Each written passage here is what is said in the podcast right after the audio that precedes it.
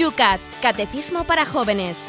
Un programa dirigido por el obispo de San Sebastián, Monseñor José Ignacio Munilla.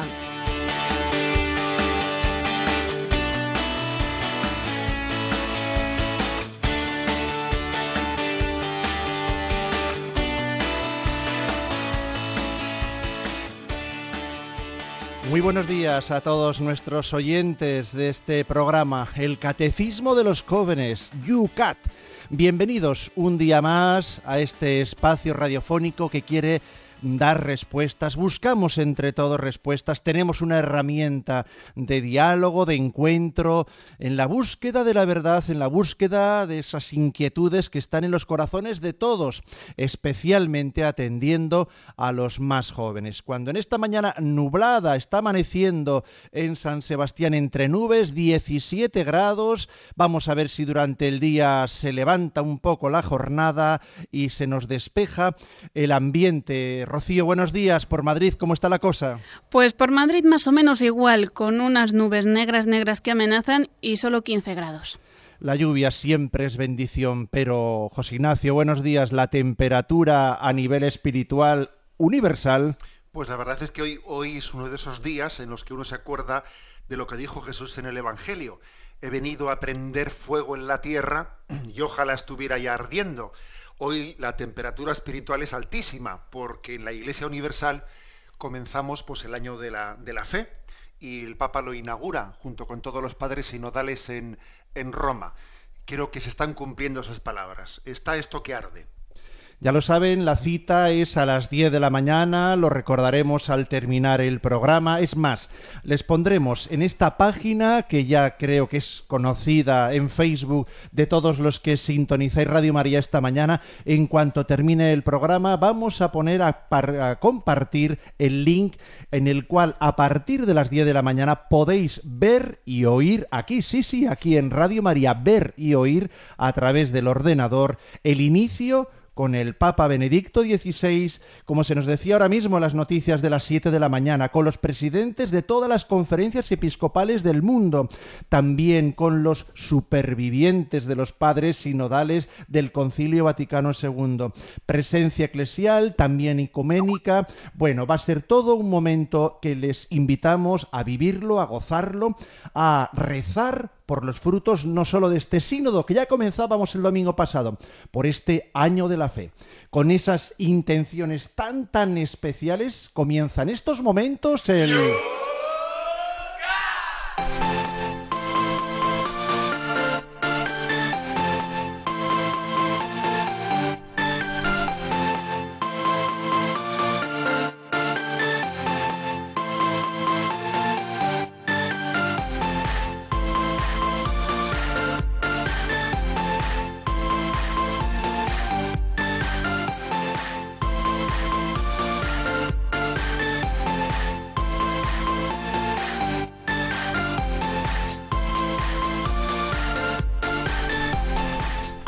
mañanas, todas, todas las mañanas comenzamos este programa atendiendo a las personas que durante el día de ayer estuvieron bajándose de la página principal de Radio María, del podcast de Radio María, el programa Yucat de ayer.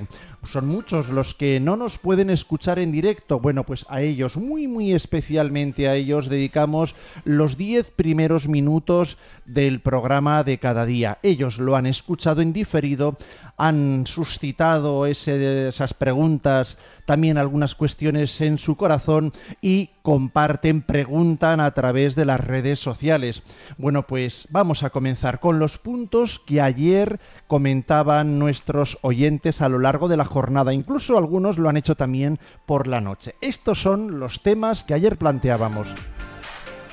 El punto número 13 preguntaba ayer así el Yucat. ¿Se puede equivocar la Iglesia en cuestiones de fe?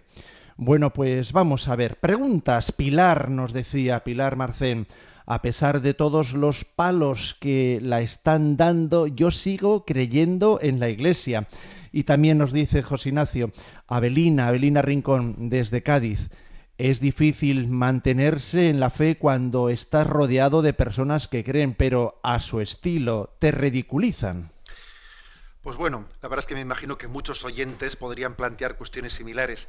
Voy a decir que ayer asistí, tuve ocasión de asistir aquí en San Sebastián a una charla que nos dio don Mario Iceta, el obispo de Bilbao, con motivo de que comenzaba el año de la fe, le pedimos, que nos diese pues, una, una charla introductoria y entre todas las cosas que contó, contó una anécdota, ¿eh? la anécdota ocurrida en una icastola de Bilbao, pues en la que el profesor, abusando de su, de su situación y de, ese, y de ese privilegio que tiene de estar él transmitiendo a los alumnos, alardeaba pues de su ateísmo, de, su descreencia, ridiculizando ¿no? ante los jóvenes, ¿no? ridiculizando pues un poco la opción religiosa, y entonces parece ser que en un momento determinado, pues ante esos adolescentes les preguntó, a ver, ¿aquí hay alguno que crea? Y, y una joven de 15 años levantó la mano y dijo, yo sí creo en Jesús, para mí Él es mi Señor. Y bueno, pues la verdad que, que un joven adolescente con la que está cayendo, como dice aquí, ¿no? La, pregunta que nos ha formulado Pilar, eh, a pesar de todos los palos, ¿no? Con la que está cayendo, ¿no? Que un adolescente levante la mano y diga eso delante de su clase y delante del profesor, la verdad es que me parece milagroso. Me parece milagroso. Como también me parecen milagrosos otros signos, ¿eh? otros signos que a pesar de, bueno, pues de la presión ¿no? antieclesial tan fuerte que existe los medios de comunicación, a pesar del anticlericalismo, a pesar de eso, el espíritu sigue vivo. ¿no? Hace poco comentábamos los obispos entre nosotros que es sorprendente que con la que está cayendo en los últimos cinco años en ese, pequeño referéndum al, que está sometida la Iglesia Católica todos los años, con la famosa declaración de la renta, en la que los contribuyentes tienen que poner la X, que si para la Iglesia otros fines sociales, es bastante sorprendente que llevemos cinco años creciendo en el número de contribuyentes que pongan la X para la Iglesia. Es que es sorprendente. ¿Qué quiero decir con esto? Que mm, no es lo mismo, ¿no? Lo que a nivel social supone de presión anticlerical, etcétera, que lo que es el interior del hombre donde uno en su sinceridad delante de Dios eh, toma sus opciones. por, lo tanto, yo diría, no asustarnos, no asustarnos ante un ambiente hostil. Dios a veces utiliza estas crisis para podarnos, para podar lo que haya que podar en nosotros, que seguro que la Iglesia y cada uno de nosotros tiene mucho que podar y purificarnos. Las crisis son ocasiones que Dios tiene para podarnos y purificarnos. Pues adelante, por lo tanto, y, a pesar, yo entiendo que hay muchas preguntas de los oyentes que manifiestan un, pues, la, dureza de un ambiente hostil. Tengamos confianza en esa hostilidad. Dios está sirviéndose de ella para hacernos más santos, para purificarnos y podar lo que haya que podar. Y para que luego, después de habernos podado, pues broten eh, broten, tengamos brotes verdes, con perdón de los políticos, estos de verdad. ¿eh? Vamos a ver, seguimos con más preguntas, eh, están formuladas en esa página web, en ese, perdón, página de Facebook, que es Yucat Radio María, en la cual ya hemos planteado los temas de hoy para que ahí mismo, debajo de cada tema, podáis hacer también vuestras preguntas. Graciela nos da una cita bíblica, Juan 14, 17, y nos dice, la totalidad de los fieles no puede equivocarse en la fe, porque Jesús prometió a sus discípulos que les enviaría el Espíritu de la verdad, que los sostendría en la verdad. Sí, Juan 14, 17. La cuestión no está tanto en la totalidad de los fieles en su suma, es decir, aquí lo que nos hace, eh, lo que nos hace fuertes no es la unión sociológica. Esto no va por votos. Esto no va por votos. ¿eh? Esto no va por votos. Aquí lo que nos hace fuertes es la comunión en el espíritu en el seno de la Iglesia. ¿eh? Es decir, esta eh, no es el principio ¿eh? de la democracia, entre otras cosas porque la democracia también se equivoca. Vamos a ver que a Hitler le eligieron a votos, o sea, fue una votación muy limpia. Nadie dijo nunca que había habido pucherazo en la elección de Hitler. Es decir, no es un principio sociológico el que nos hace fuertes, ¿no? sino el estar injertados en la comunión de Cristo. Obviamente la Iglesia es el cuerpo místico de Cristo y Jesús no nos abandona y, el Espíritu Santo corre por las venas de la Iglesia, si se me permite la expresión, ¿no? Eso es lo que nos hace estar preservados del error. Hay inquietud en muchos oyentes de Radio María que participan en las redes sociales en este espacio Yucat. Por ejemplo, muchos como Francisco nos dicen, ¿cómo puedo yo transmitir la fe de forma que se convierta la gente a la que transmito la fe si no quieren que les insista sobre Dios? Son muchos los que en este sentido nos escriben. A ver, yo creo que es muy importante eh, que cuando uno va a hacer apostolado, eh, pida a Dios el don de la humildad y de estar despojado de su amor propio, de su amor propio. Primero que no que no tengamos, ¿no? Pues esa especie de sentimiento de sentirnos rechazados eh, cuando en el apostolado no tenemos éxito, es Jesús el que no ha sido acogido.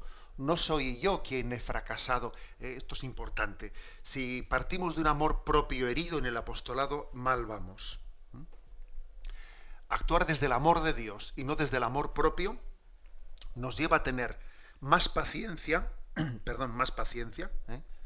a saber que Dios tiene sus tiempos y yo no puedo ¿eh? Eh, cambiarlos.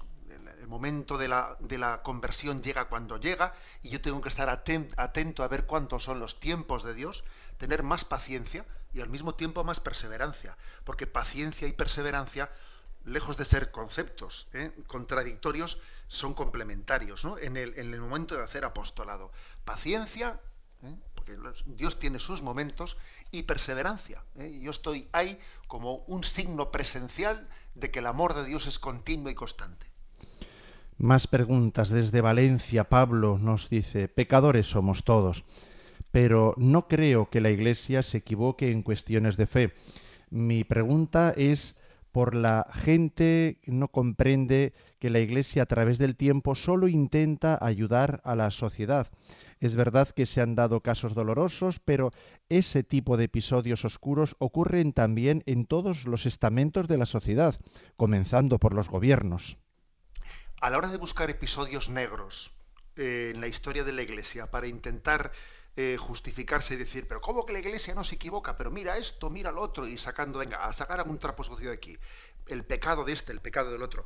Voy a decir que esto de estar presentes en las redes sociales eh, es una ocasión también, una ocasión en la que a uno le sorprende, eh, le sorprende cuando entramos en las redes sociales y ahí entra de todo, y también entra el típico grupito de pues antisistemas que dicen aquí, aquí hay una página de Radio María, vamos a bombardear. alguna, alguna lluvia hemos recibido, ¿eh? Alguna lluvia hemos recibido de estas, ¿no? Entonces, cuando uno observa ¿no? ese tipo de comentarios amargos que en el fondo lo que buscan es a ver si buscamos eh, algún marrón, ¿eh?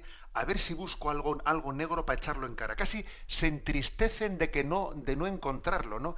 Desearían pues que todos los obispos fuesen pedrastas, desearían que hubiese, es decir, hay también, ¿no? Existe existe, porque es un misterio el corazón del hombre, ¿no? Existe un cuanto peor mejor, ¿eh? existe un no deseo de bien, un deseo de mal para que todo se hunda. Bueno, es curioso, ¿no? Es decir, eh, existe también unas opciones que parten de corazones heridos, de corazones envenenados, que no aman el bien, que no aman la verdad, que, lo que quieren es buscar, eh, buscar la suciedad para echarla en cara. Entonces, obviamente yo creo que ante ese tipo de corazones lo que cabe es, a ver, pues no responder con acritud, eh, no devolver al mal con el mal, tener paciencia, tener paciencia y nosotros a lo nuestro con perseverancia. Se nos va el tiempo. El punto 14 es verdadera la Sagrada Escritura, planteábamos ayer y tenemos también aquí muchas preguntas. Leemos alguna de ellas. Flight nos dice, no era posible que Dios para salvarnos se hiciera hombre sin el sacrificio callado y continuo, como siempre, de una mujer. Bueno, un comentario que me llama la atención. Hombre, obviamente Dios podía haber eh, venido al mundo no por la mediación de una mujer, podía haberlo hecho de otra manera, que para algo es Dios omnipotente. Pero el hecho, eh, el hecho de que la Sagrada Escritura no nos cuente que nacido de una mujer, eh, dice San Pablo, nacido de una mujer, pues la verdad es que es un designio en el que Dios ha unido lo sobrenatural con lo natural. ¿eh? Impresionante. La, revelación es sobrenatural, pero al mismo tiempo integra al hombre en esa historia de salvación. Integra a la mujer eh, que da luz. Integra a los autores sagrados, a los profetas, a los evangelistas que son eh, inspirados para que escriban palabra de Dios. O sea, es decir, la historia de la salvación es sobrenatural, pero al mismo tiempo acontece en medio de nuestra vida natural. Ya que teníamos ayer aquí a su obispo, vamos a hacerle acaso a Goyo que nos escribe desde Bilbao. Dice, en la Biblia hay varios pasajes que nos dicen que Dios está en contra de la adoración de las imágenes. Nos dice que es un pecado muy grave. Entonces, ¿por qué la Iglesia sigue permitiéndolo hoy día? No, hombre, yo eso la Iglesia no lo permite. La verdad es que quizás es una, equivocada comprensión de Gregorio. ¿eh? La Iglesia no adora, ¿eh? no adora las, las imágenes. somos muy conscientes de que son de escayola, que son de, Em, pues de, madera o de piedra o de lo que fuere. Y cuando incensamos una imagen no la estamos adorando. Vemos en ella un signo. Y de hecho eh, pues no tenemos ningún problema si en un momento determinado pues una imagen eh, se ha eh, deteriorado y en vez de restaurarla pues es más más más sencillo pues destruirla para hacer otra. Es decir nosotros no adoramos las imágenes las veneramos como un signo ¿eh?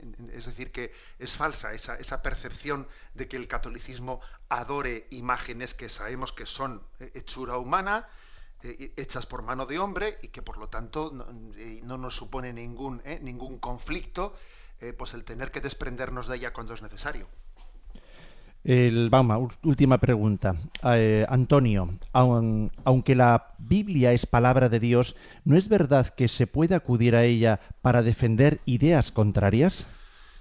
Claro, bueno, es, interesante eso. Es decir, la Biblia es palabra de Dios, pero cuando la Biblia se lee sin el Espíritu del Señor, se convierte en un cajón desastre. ¿eh? En un cajón desastre, porque claro, cada uno saca de ella, saca un versículo, y yo te saco otro, y yo te saco otro. Es decir, la Biblia Mm, sin el Espíritu del Señor, cuando se lee fuera eh, de la tradición de la Iglesia, se convierte en un cajón desastre en el cual se inspiran todas las sectas del mundo. Eh. Los niños de Dios que, promulgan el amor libre, pues toma ya, se, basan en la Biblia y no sé qué. El otro no sé cuántos. El otro, es decir, la Biblia, que está inspirada por el Espíritu, necesita también la comunión del Espíritu en el seno de la Iglesia para ser leída y no hacer de ella pues, eh, pues una especie de, digamos, de colección de citas en las que yo hago lo que me da la gana con la palabra de Dios.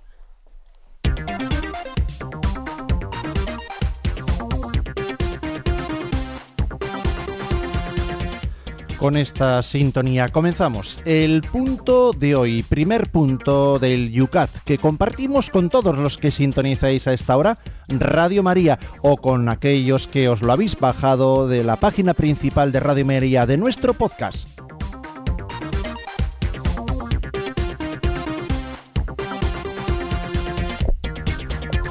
Estamos dentro de ese capítulo en el cual en el Yucat titula así, Dios sale a nuestro encuentro. Hoy el punto número 15. Dice así el punto número 15. ¿Cómo puede ser verdad la Sagrada Escritura si no todo lo que contiene es correcto? Y responde de la siguiente manera. La Biblia no pretende transmitirnos precisión histórica ni conocimientos de ciencias naturales. Los autores eran además hijos de su tiempo, compartían las representaciones culturales de su entorno y en ocasiones estaban anclados en sus limitaciones.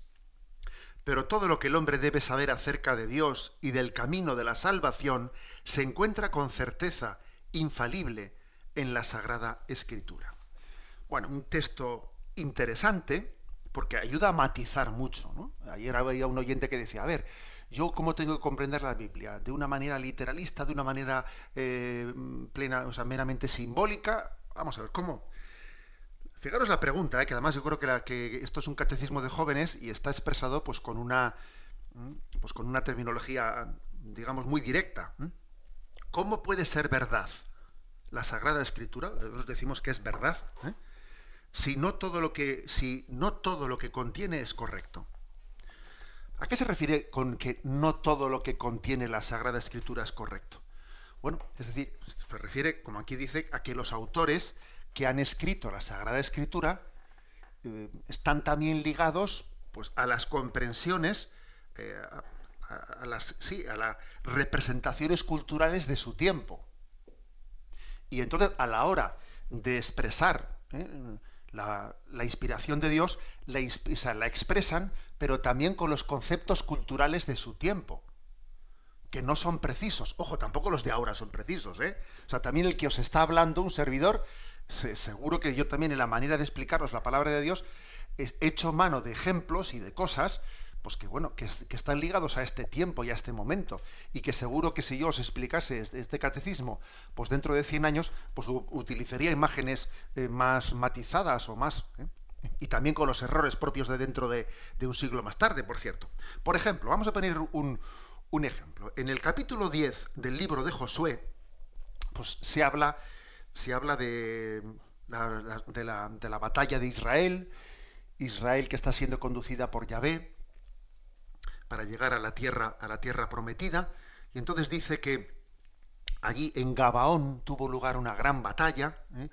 Eh, que Josué, que capitaneaba ¿eh? las tropas de Israel, pidió a Yahvé, pidió su auxilio, que le protegiese, que se, echaba, se iba a echar la noche pronto y él, sus tropas necesitaban terminar la batalla y entonces lanzó la famosa expresión, ¿no? Sol, detente sobre Gabaón, ¿no? Y Josué pidió que no, que no anocheciese, que no oscureciese, que se prolongase el día. Y entonces Yahvé eh, detuvo el sol, el día se prolongó unas cuantas horas y entonces eh, Israel pudo consumar su victoria en aquel campo de, batalla. Bien, por ejemplo. Entonces, ah, mm, digamos, comprensión de este texto. A ver, comprensión literalista, ¿no? Eh, vamos a ver, pues ha habido como una especie de mm, intervención de, Dios que ha paralizado ¿no? las, leyes eh, de eh, las leyes del universo y entonces eh, para empezar detrás de esa imagen está la imagen de que el sol gira en torno a la tierra el sol está girando en torno a la tierra párate sol no gires más. Obviamente nosotros sabemos que el sol no gira en torno a la tierra ni siquiera, ni siquiera es preciso decir, ¿eh? es plenamente preciso decir que la Tierra gira en torno al Sol. Hoy en día sabemos que es que ni, ni, ni está quieto el, Sol ni está quieto la Tierra, todos están girándose. Es decir, hoy en día hemos ido entendiendo la complejidad y seguro que iremos entendiendo más con más complejidades de aquí en el, en el futuro. Pero no importa eso, es decir, la clave, la clave no está en la explicación, ¿eh? no está en la explicación de de cuál es la, ley física de si es el Sol el que gira en torno a la Tierra, de la Tierra en torno al Sol, o son los dos los que tienen rotaciones. Eh, vamos a ver, la clave está en que aunque utilicemos una imagen humana que es incorrecta, que es imperfecta, lo, que queremos expresar es otra cosa. Es la asistencia de Yahvé. Pongo un ejemplo. ¿eh? Voy a echar mano de algo que no es muy, muy, muy normal hacerlo, pero bueno, para la comprensión de los oyentes, voy a echar mano de, algo acontecido en las revelaciones, en torno a las revelaciones eh, privadas de Fátima. El famoso milagro del sol de Fátima.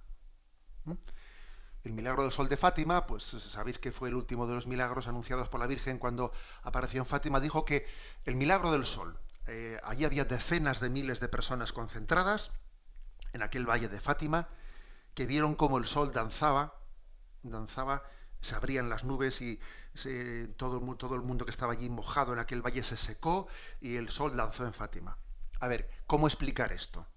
Hay que explicar que eh, cambiaron las leyes y, los astros dejaron de girar eh, como lo hacen habitualmente con armonía y hubo un cambio en el, en, el, en el giro de los astros. Obviamente no. La prueba es que fuera de Fátima nadie vio eso. Eso lo vieron allí y por supuesto que los puestos de, observación astronómica, pues ninguno dio, eh, dio noticia de ningún cambio. Es decir, no se trata, la comprensión, por ejemplo, de ese milagro de la, del sol de Fátima, no hay que interpretarlo eh, como que tuviese lugar un cambio en la rotación eh, de los astros sino que bueno, se percibió así, se percibió así, todas las personas que estaban allí rodeadas así lo percibieron, pero lo importante, lo importante es el signo que el Señor quiso hacer por la intercesión de María, el signo de, que Dios estaba allí presente y que acompañaba a aquellos pastorcillos y el mensaje de conversión que estaban. Bueno, bien, trasladémonos no desde esa revelación privada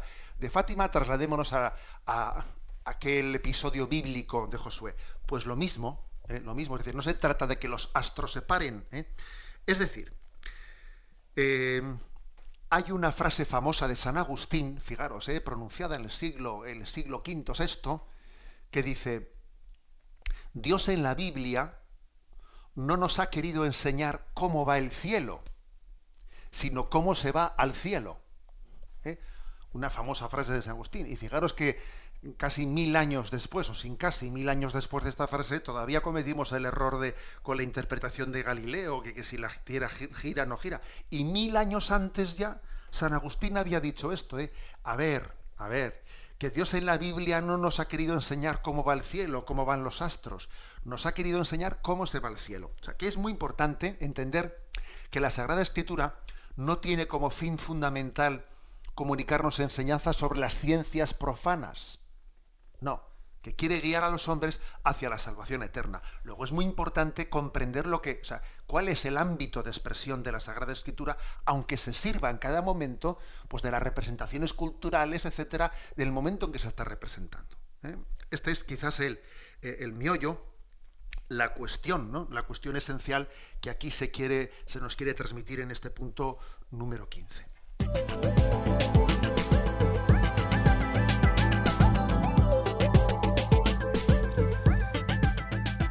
Abrimos nuestras redes sociales para que las preguntas que han suscitado este primer tema las compartáis. En Twitter ya lo sabes, arroba obispo munilla. En Facebook no tienes más que buscar esa página donde ya estaba desde anoche planteado este tema. Es Facebook, es muy fácil de buscarlo en Facebook. Estamos en Yucat Radio María. Yucat Radio María. Por correo electrónico, yucat arroba radiomaria.es y también atendemos preguntas en el 91 153 85 50. Participa con tus inquietudes en directo o si lo estás escuchando en diferido, hazlo también, porque mañana al comenzar el programa empezamos precisamente con esas preguntas. José Ignacio, hoy una canción especial. Es un día especial, comenzamos ese año de la fe. Bueno, pues es una canción que se escucha mucho en Radio María de Julieta Venegas y hoy es obligada, aunque no sea el ritmo que requiere la radio a estas horas de la mañana, pero sin duda sí es el contenido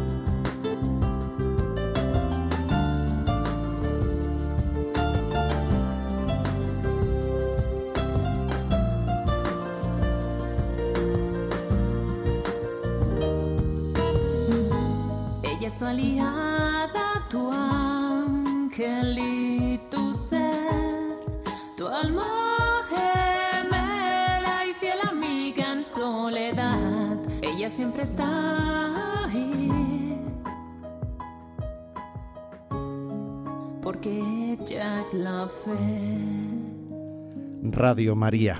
Comienza el año de la fe. Ella, ella es la fe. Año de la Fe. Comenzamos hoy a las 10 de la mañana aquí en Radio María.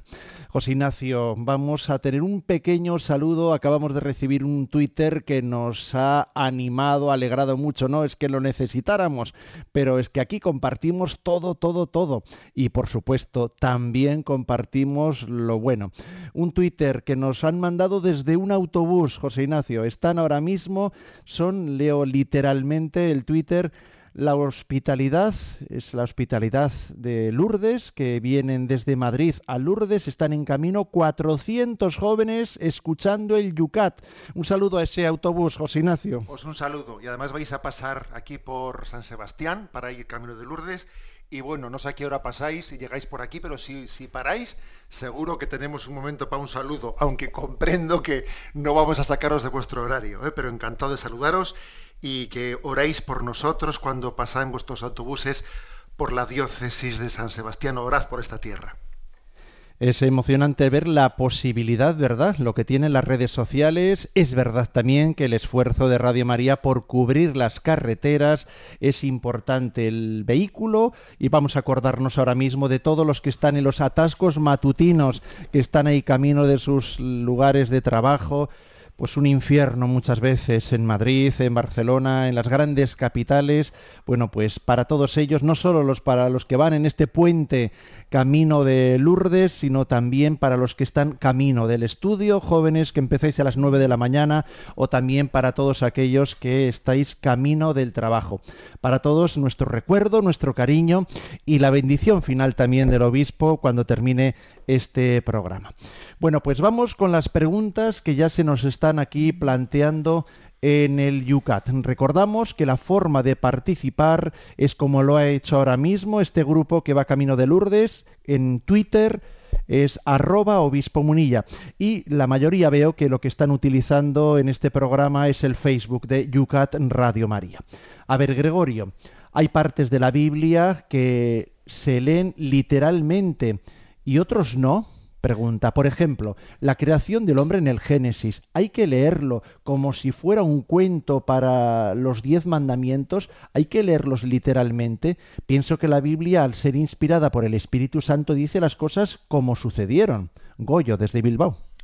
A ver, vamos a ver, eh, se distinguen. Tened en cuenta una cosa, que la Biblia no es un libro, eh, es un, un conjunto de libros, es una colección de libros, que cada libro ha sido escrito ¿eh? en un género de, expresión distinta. Nosotros no leemos de la misma manera un libro que, pues, que está escrito eh, cogiendo unos anales históricos, ¿eh? que un libro que ha sido escrito pues, en un género poético, que un, pues, como el Cantar de los Cantares, por ejemplo. Es decir, la Biblia tiene contextos bien distintos. Nosotros a la hora de agruparlos decimos libros históricos, libros tal. No es que los otros sean libros que no sean históricos, o sea, que es que tienen otros géneros literarios. Y, sería un error, ¿eh? sería un error confundir un libro de los históricos dentro de la Biblia con un libro como por ejemplo el Cantar de los Cantares, que es un libro místico, que habla del, ¿eh? pues del alma, del encuentro con la esposa que es Dios. O sea, es decir, que no, no, se puede confundir. La Biblia es un conjunto de libros muy distintos escritos en siglos diferentes. ¿eh? Entonces, por ejemplo, el, el, libro del Génesis, a la hora de narrar el inicio del mundo, eh, por ejemplo, la creación, la creación de, Eva, de la costilla de Adán. tenemos que interpretar esa imagen en el sentido físico real. Hombre, obviamente no. La Iglesia no nos pide que entendamos eh, que, la, que ese, esa imagen utilizada de que Eva es creada de la costilla de Adán en un sentido literalista físico. Obviamente no tiene una intencionalidad. La intencionalidad es la que dice después Adán. Esta sí que es carne de mi carne y sangre de mi sangre. Eh, la mujer y el hombre son de, son de la misma dignidad, son de la misma condición, ¿eh? son de la misma especie. ¿eh? para entendernos. Bueno, o sea, hay un lenguaje, o sea, hay una intencionalidad del libro sagrado que utiliza imágenes para expresarse. Entonces, la creación del barro, pues lo mismo, lo mismo, es decir, ahí hay una, una imagen, Dios crea el cuerpo del hombre del barro de la tierra, pero sin embargo después insufla su aliento en la nariz y le da vida. Es una imagen, una imagen que distingue entre el aspecto material, ¿eh? material biológico del hombre, del aspecto espiritual del alma, ¿eh? de ese, ese, aliento de Dios insuflado. Pero es una imagen, obviamente. ¿eh? O sea que, por lo tanto, nosotros creemos en la verdad de la Sagrada Escritura. Queremos que, no existe error en ella, pero es que hay que entenderla tal y como fue escrita. Evidentemente, el autor del Génesis no está contando algo algo que, de lo que él fue testigo, a diferencia de los libros históricos de la Biblia, que el narrador estuvo allí en la batalla y la está contando. El narrador del Génesis no estaba allí cuando Dios creó el mundo. Luego está utilizando unas imágenes, bajo la inspiración del Espíritu, pero imágenes ¿eh? para, para narrar. Entonces es un cuento, es mentira, no por Dios. Es que de una cosa no se deduce la otra. ¿Cómo va a ser cuento y mentira? Son imágenes utilizadas bajo la inspiración de Dios que son imágenes que son correctas, que son válidas, ¿eh? que son válidas para expresar el contenido que Dios quiere expresarnos, que hemos sido creados por Él, que somos imagen y semejanza de Él, que el hombre tiene un alma, es un ser espiritual, no meramente material, etcétera, etcétera. A Paloma le pregunta a uno de sus hijos, dice, ¿el pasaje de la Torre de Babel sucedió realmente como lo narra la Biblia? Hombre, igual, igual Paloma podía decirle a su hijo, es que ha dicho el obispo que como es hace mucho tiempo ya no se acuerda, porque, porque claro, es que ya como ha pasado tanto tiempo de la Torre de Babel que ya no, ¿eh? ya no me acuerdo cómo, bueno, fuera de bromas, ¿no? Fuera de bromas. Bien, eh, las es que es, difícil también responder con precisión. Detrás de una imagen bíblica puede haber un suceso, eh, un suceso histórico. pues por ejemplo, la torre, el diluvio universal el diluvio universal, eh, la Torre de Babel, puede tener un suceso histórico a partir del cual se ha hecho una imagen? Pues por supuesto que sí, ¿eh? por supuesto que sí.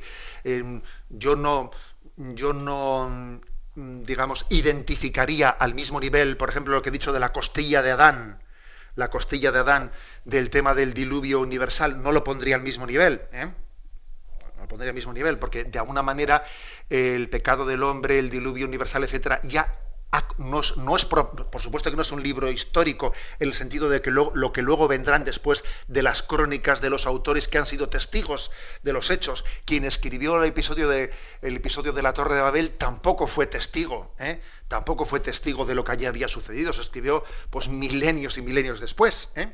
Tampoco es un libro histórico, pero bueno, pero puede perfectamente esas imágenes que se están utilizando pueden haber tenido un origen de determinado acontecimiento, de un, de un diluvio, de una inundación, de la que el autor sagrado tenía, tenía eh, noticia que se había transmitido pues a través de las generaciones eh, pues, a veces no se, se transmiten eh, pues noticias de siglos o de milenios anteriores de las cuales se sirve el autor cuando milenios posteriores escribe su libro sagrado y sirviéndose de esa imagen narra ese episodio. Pero a lo que voy, no es esa la cuestión central, la cuestión central es cuál es la intencionalidad del autor al narrar el diluvio universal eh, y al narrar el episodio del arca de Noé, que es la misericordia de Dios que es capaz ¿no? de, superar el pecado del hombre. Rematamos, si te parece, porque son varios, estoy viendo, que van por la misma línea. Leo uno de ellos. Eh, luego también Luis, con mucha gracia, apunta temas de Adán y Eva. Dice Flavio, por ejemplo, por supuesto que es verdadero y todo lo que está escrito es correcto, como también se está cumpliendo en esta última hora hasta la última de las comas. Hay gente que dice como que hay que aceptarlo todo. Vamos a ver, claro que hay que aceptarlo todo. La Biblia es palabra de Dios en su conjunto. Eso no quiere decir, sin embargo, que haya que ser literalista en la comprensión de las cosas, que son dos temas distintos. ¿eh? La palabra de Dios es, perdón, la Biblia es palabra de Dios, como palabra de Dios no nos puede engañar y tenemos que estar plenamente abierto, abiertos a ella. Lo que no quiere decir ¿eh? que tengamos que interpretarla en el sentido literalista. Por ejemplo, estaban Adán y Eva, ¿eh? pues en el paraíso terrenal, y habían cometido su pecado y entonces sintieron que Yahvé se acercaba porque crujían, ¿eh? con las pisadas de, de, Yahvé, crujían las hojas del suelo. ¿Qué pasa? Que Yahvé tiene pies. Entonces como tiene pies, cruje, crujen las, las hojas. Hombre, es una imagen. Si alguien pretende interpretar literalmente que Yahvé tiene pies, ¿eh? porque crujen las, olas, las hojas, hombre, no, había tenido lugar la encarnación. Es decir, hay que abrirse a la Sagrada Escritura porque es plenamente verdadera e inspirada por el Espíritu Santo, sin que eso quiera decir que el sentido literalista sea el más correcto para comprenderla. ¿Eh? O sea, cada libro eh, de, la, de, la, Sagrada Escritura tiene su, eh, su, su género de expresión y hay que entenderlo correctamente.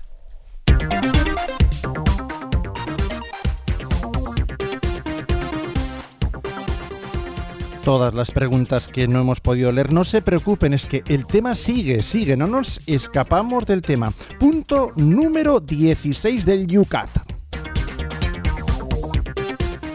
¿Cómo se lee correctamente la Biblia?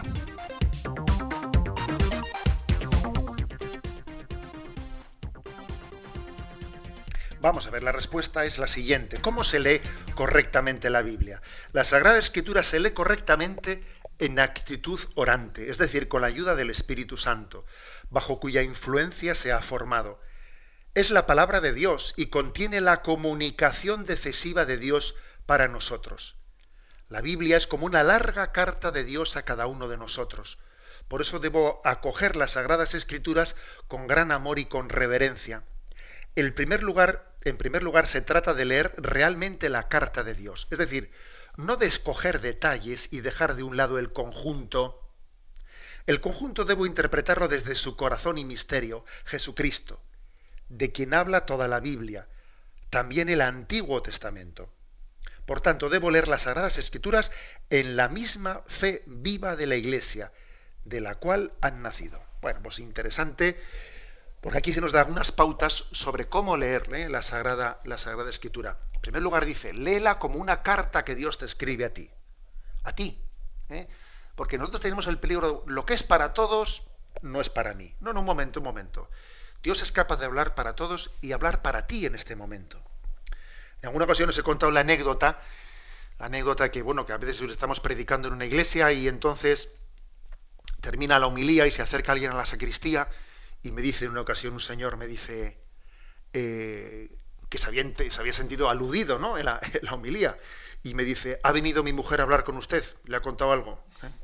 Y digo yo, pero hombre, pero mire usted, pero, ¿eh? pero me llamó la atención que se hubiese sentido tan aludido. Le digo, mire usted, yo no sé ni quién es su mujer, ni yo he predicado lo que la palabra de Dios en principio me parecía que, que había que traducirla.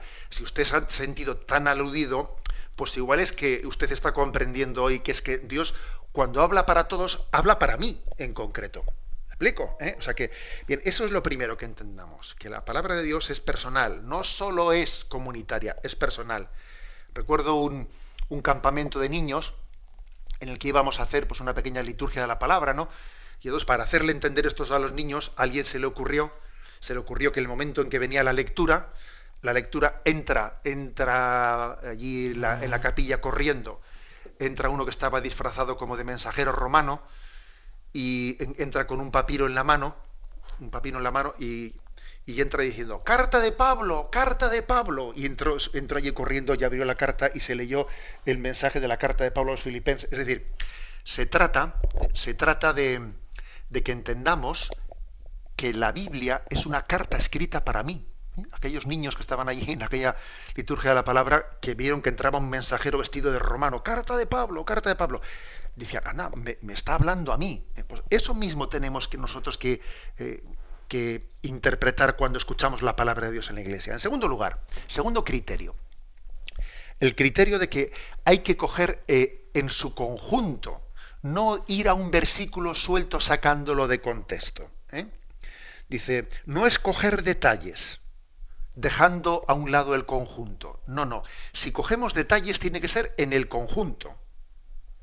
Porque si no, de lo contrario, convertimos la, eh, la Sagrada Escritura en una especie de guerra de citas. Yo te saco aquí eh, Juan 41, 2 para que tú me respondas con Mateo 26, 14. Pero yo aquí tengo siempre debajo de la manga Josué 12, 24. Perdonad por la ironía. ¿eh? Es decir, la Biblia tiene que ser leída en su conjunto sin, sin hacer de ella una guerra de citas. Y además hay que interpretarla desde Jesucristo, que es la culmen, que es el culmen de la revelación, desde Jesucristo. ¿eh? Hay una famosa expresión eh, de San Agustín en el siglo V que dice, el Nuevo Testamento está escondido en el Antiguo Testamento, mientras que el Antiguo Testamento se hace manifiesto en el Nuevo. O sea, luego Jesucristo es la clave de comprensión de toda la Escritura. Y muchas veces nos armamos muchos líos por no tener esto en cuenta. Toda la Escritura ha sido, eh, ha sido escrita teniendo en cuenta que Él es la piedra angular desde la cual se entienden todos los libros en su sentido, en su sentido más pleno. Luego, en la comunión viva de la Iglesia, eh, tenemos que eh, interpretar la palabra de Dios. Y me atrevo a hacer un último consejo, que no está aquí puesto en, la, en el Yucat, y digo yo, qué atrevimiento tengo yo, que yo le añado aquí cosas al Yucat. Igual que también decíamos ayer que hay que pedir luz al Espíritu Santo para leer la Escritura, eh, el Espíritu Santo que inspiró a quien escribió este libro sagrado, me inspire también a mí para leerlo. También yo creo que otra, otra cosa importante es invocar a la Virgen María cuando vamos a leer la Sagrada Escritura. Igual que tenemos costumbre de invocarla cuando vamos a confesarnos. Ave María Purísima. Invocamos a la que no tiene pecado para aprender a confesarme. También yo creo que decir Arbe, perdón, Ave Virgo Audiens. Aquí en vez de Ave María Purísima decimos Ave Virgo Audiens. Salve, oyente de la palabra, ayúdame a mí a escuchar esta palabra que voy a leer de la Biblia. Tomar a María como intercesora para acoger la palabra de Dios, para ser tierra fecunda que acoja la semilla de la palabra. ¿Eh? O sea que yo creo que invocar la luz del Espíritu Santo y encomendarnos a María como la Virgo Audience, ¿eh? la que nos ayude a acoger la palabra de Dios, creo que es otro, otro auténtico secreto en cómo eh, acoger y cómo leer la palabra de Dios. Bueno, pues el Yucat aquí Después de esto hace una cosa interesante, que es, como la Biblia no es un libro, sino que es un conjunto de libros, aquí hace eh, pues, un desdoblamiento de cómo es eso. A ver, el Antiguo Testamento tiene 46 libros que se distinguen de los históricos, sapienciales, proféticos. Los del Nuevo Testamento, están los evangelios, hechos de los apóstoles, epístolas de Pablo, epístolas católicas. Aquí se hace todo ¿eh? una distinción, una distinción de los, ¿eh? de los libros, libros de, que es interesante y ver con qué citas se cita. A ver, L-E-V, Lev, significa levítico. Pues en OS, Oseas, o sea, con qué siglas se citan los libros de la Sagrada Escritura, pues es un servicio interesante el que hace aquí el Yucat.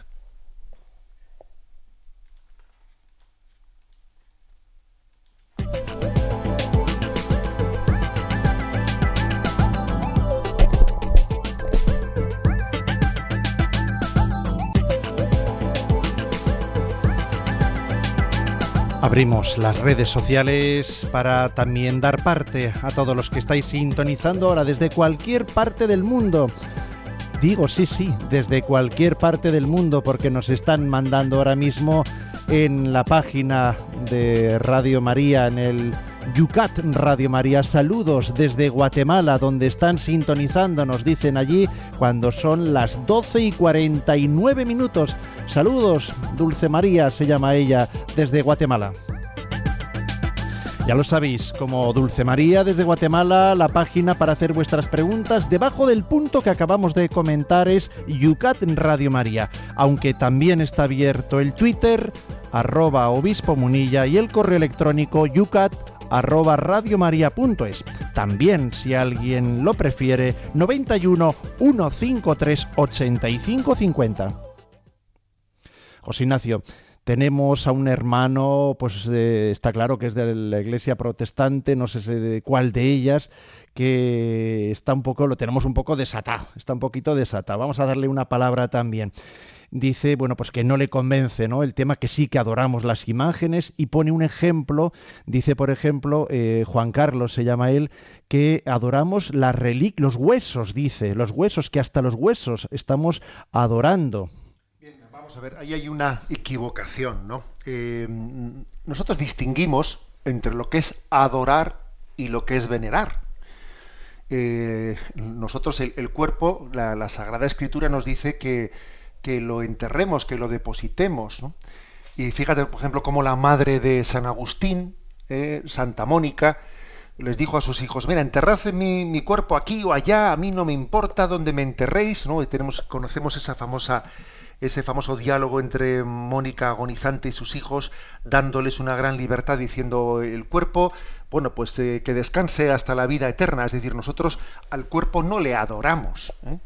Juan Carlos se refiere al trato a las reliquias. Sí, bien. Sí. ciertamente, en el caso de un santo, sabiendo que ese santo está en el cielo y que por lo tanto las, eh, los restos del cuerpo son prenda de resurrección, nosotros esas reliquias de un santo nos estamos acordando de que resucitarán, eh, que ese cuerpo resucitará y se unirá en el cielo, eh, con esa alma que está ya en la gloria de Dios, porque está en el cielo.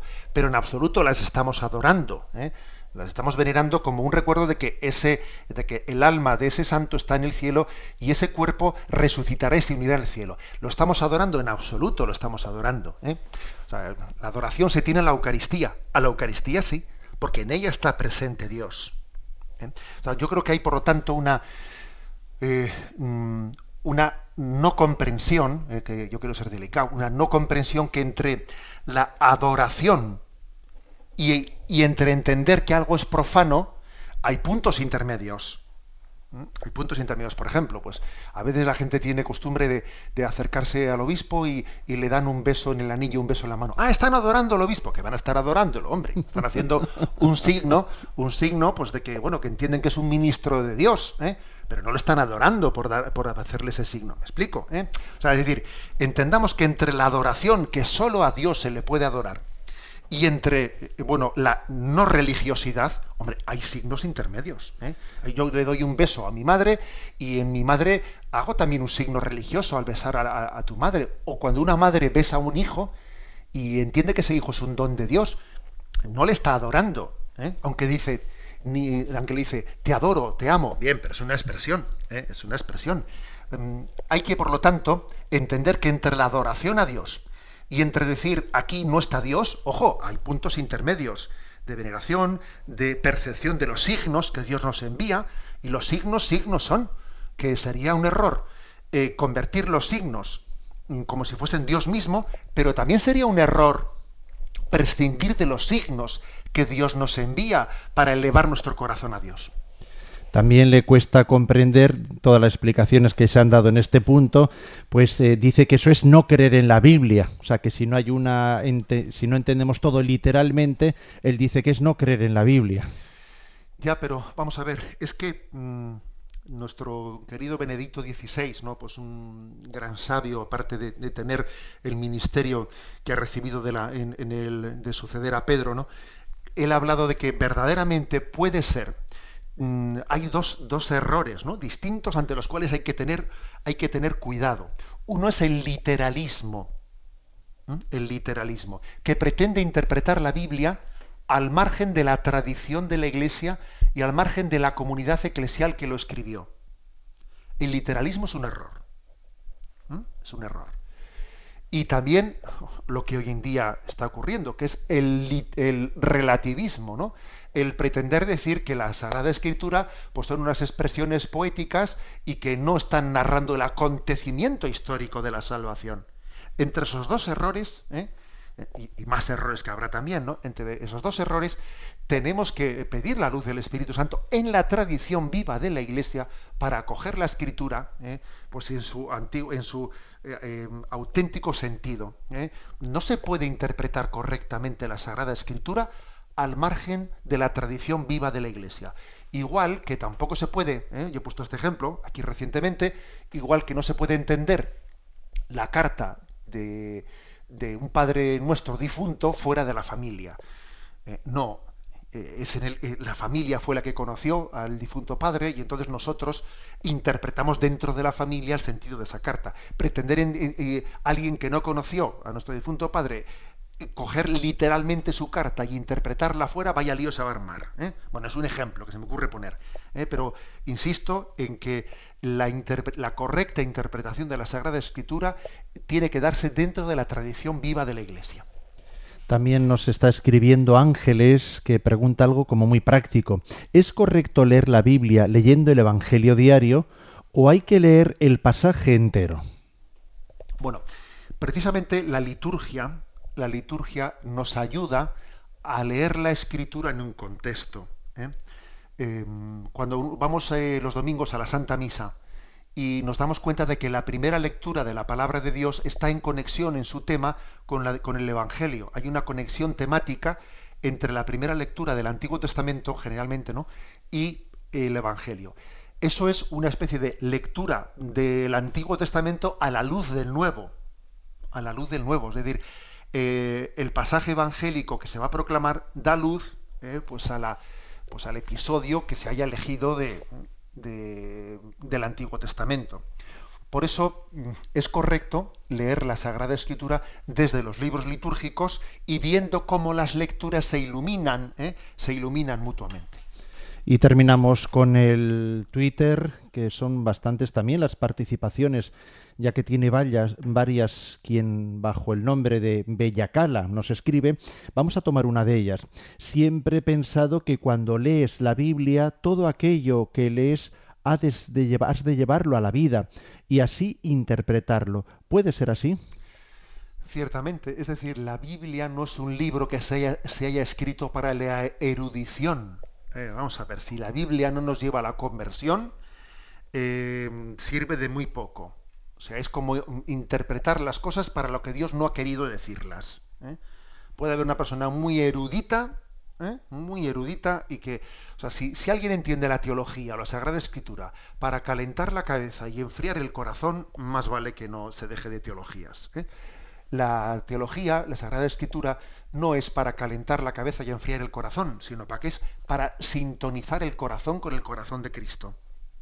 Sintonizarlo de manera que, que pensemos según Él, mis criterios sean los suyos, sintamos según Él, eh, mis afectos sean los suyos. Este es, eh, este es el, el objetivo de la Sagrada Escritura, sintonizar el corazón del hombre y la mente del hombre con el corazón y la mente del Verbo encarnado de Jesucristo.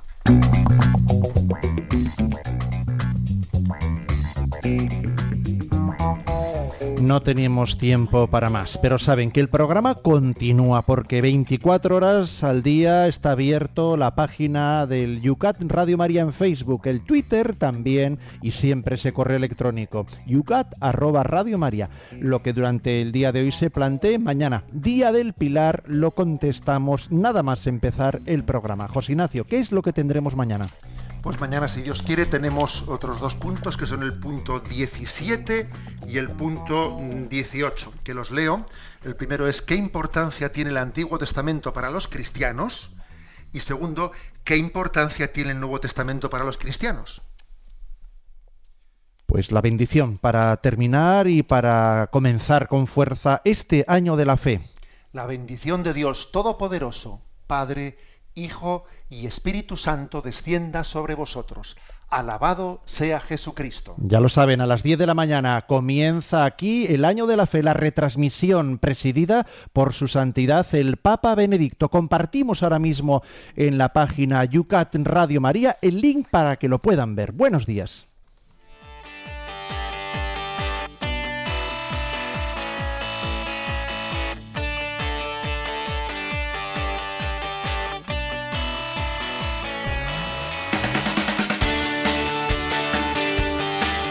Y así finaliza en Radio María Yucat, un programa dirigido por el obispo de San Sebastián, Monseñor José Ignacio Monilla.